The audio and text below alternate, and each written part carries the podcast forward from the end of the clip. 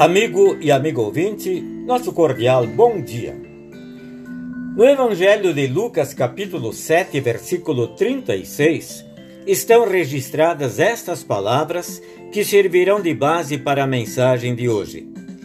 Um fariseu convidou Jesus para jantar. Jesus foi até a casa dele e sentou-se para comer. Uma família cristã tinha um hábito muito interessante.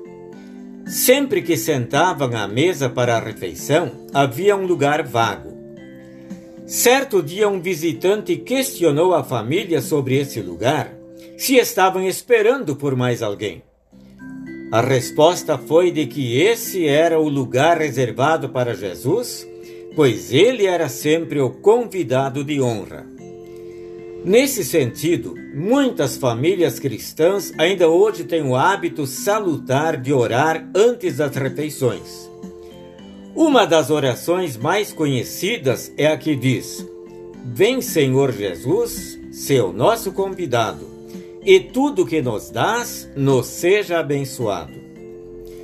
O texto do Evangelho de Lucas, capítulo 7, versículo 36, relata: um fariseu convidou Jesus para jantar. Jesus foi até a casa dele e sentou-se para comer. A pergunta surge: por que convidar Jesus para a refeição? Porque reconhecemos que o alimento que ingerimos é uma dádiva graciosa de Deus, pois Ele nos deu saúde para trabalharmos e adquirirmos os alimentos. Além disso, permitiu que os campos produzissem, enviando sol, chuva, frio e calor, para que as plantas crescessem e nos suprissem. Portanto, a primeira razão é o reconhecimento e a gratidão pelo cuidado que ele tem por nós. A segunda razão por que convidamos Jesus para estar conosco em nossas refeições é que a presença de Jesus nos abençoa e abençoa também o alimento que recebemos. Em todo lugar onde Jesus é recebido e aceito, ali estarão também todas as bênçãos que ele promete aos seus filhos. Por isso, convide o Salvador Jesus para que ele esteja presente não só nas suas refeições, mas na sua vida. A presença dele fará com que a sua vida seja repleta de bênçãos. Deixe que ele dirija a sua vida e então você vai sentir aquela alegria que só um verdadeiro filho de Deus pode ter.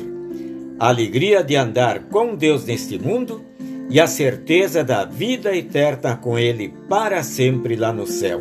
Amém.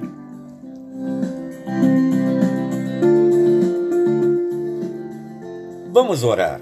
Ó Senhor Jesus, Venha ser o meu companheiro na jornada neste mundo. Acompanha-me sempre com o teu amor. Amém.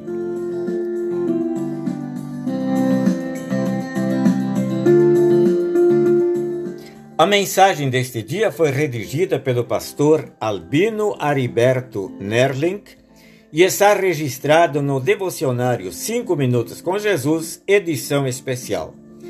Deus acompanhe todos vocês também neste dia.